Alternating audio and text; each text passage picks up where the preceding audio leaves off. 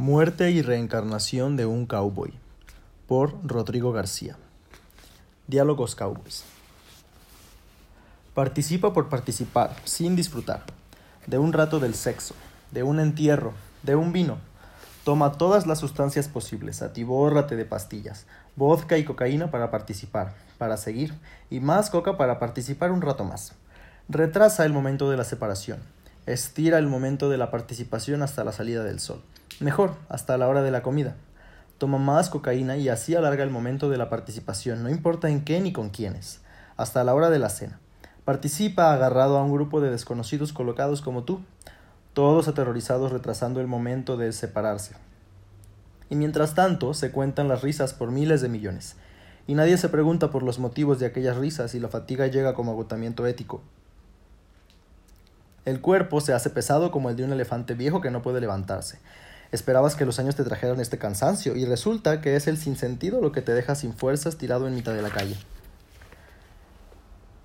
Siento una nostalgia, un pesar profundo por el devenir histórico de la risa.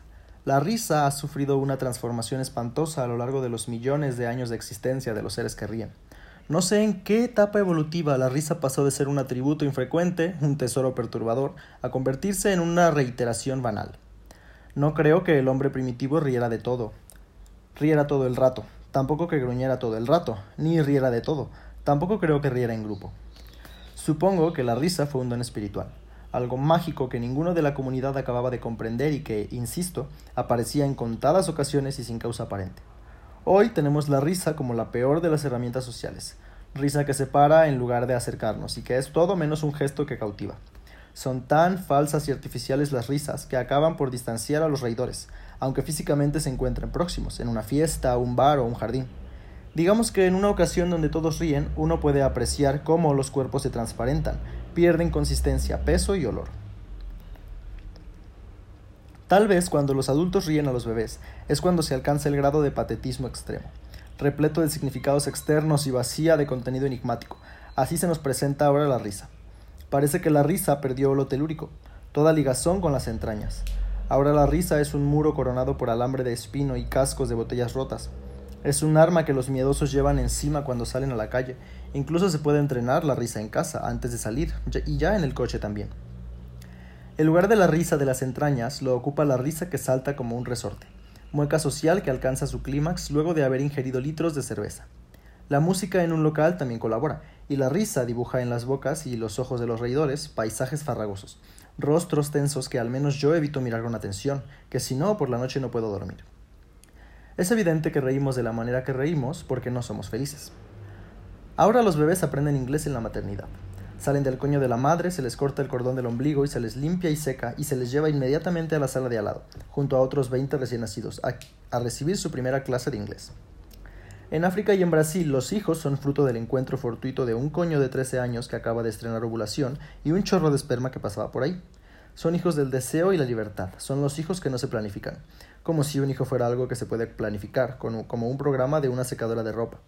Estos hijos forman parte de un plan bello y a la vez siniestro de la sal y la naturaleza, mientras que los hijos de las parejas del primer mundo son fruto del devenir de la economía, que tiene su lado siniestro, pero carece sin embargo de belleza. Podéis, si os apetece, apuntaros a toda clase de curso y estar bien preparados, aunque yo os garantizo que cuando llegue el desastre, el desastre llega, y el desastre nos llega a todos, y quien diga que su vida no es un verdadero desastre me miente. Hace 20 días que no ves a tu pareja. Si el día del reencuentro te da pereza ir a buscarla al aeropuerto o la estación de tren, la esperas en casa y nada más llegar dejas su maleta y salen a cenar fuera, es que la relación está acabada desde hace más o menos dos años y no se han enterado. Si en cambio el día del reencuentro tu pareja va a, recogerte a la estación de trenes o al aeropuerto y de allí van felices de la vida primero a tomar una cerveza, charlar, contarse todas las cosas que le sucedieron esos días, luego a un restaurante japonés y finalmente a casa a coger, es que la relación está acabada desde hace poco tiempo o está a punto de acabarse. Pero si el día del reencuentro con tu pareja vas del aeropuerto o la estación de trenes directamente a casa a coger y dejan para más tarde el restaurante japonés, es que la relación tiene más futuro se acabará como mínimo en un par de meses. Otra cosa es si el día del reencuentro estás tan caliente que te coges en el mismo parking del aeropuerto o estación de trenes, nada más, nada más se meten en el coche y en casa echan otro polvo y se quedan dormidos sin cenar. Eso es que la relación tiene futuro. Durará entre un año y un año y un mes. Y se ocurre que el día del reencuentro cogen en el mismo baño del aeropuerto o estación de trenes antes de ir a buscar el coche al parking, tienen por delante como mínimo tres años de relación de pareja garantizados. Hay que estar siempre alerta y saber interpretar como peligrosa la aparición de obstáculos entre las parejas. Me explico. Siempre que tu compañero o compañera sentimental coloque o te proponga colocar un obstáculo, algo físico de por medio, hay que desconfiar. Ir a un restaurante a cenar con velas y música clásica significa tener siempre una mesa en medio de los dos y personas vigilando todo el rato. El restaurante anula por completo el contacto físico entre los que aseguran amarse y convierte cada movimiento y forma de hablar en asuntos artificiales. Si tu pareja te invita a cenar, es que no te quiere tocar. Lo mismo ocurre si tu pareja te invita a viajar.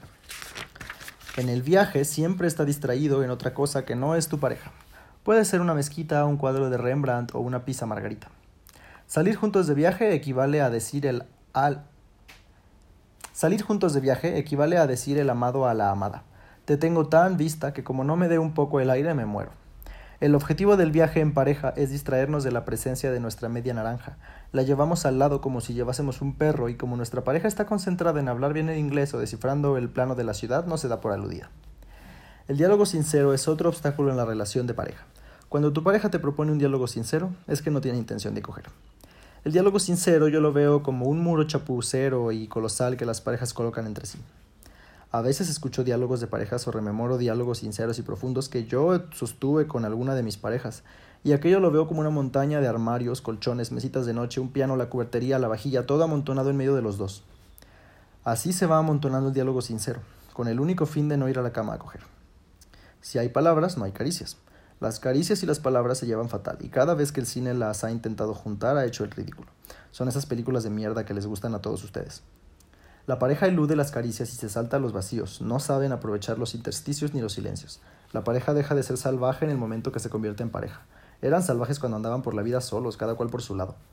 Nada más demoledor que la imagen de la pareja caminando de la mano. Se coge de la mano al otro por miedo a que escape corriendo de nuestro lado y para conducirle por un camino que nunca elegiría. Las personas somos igual que los árboles frondosos.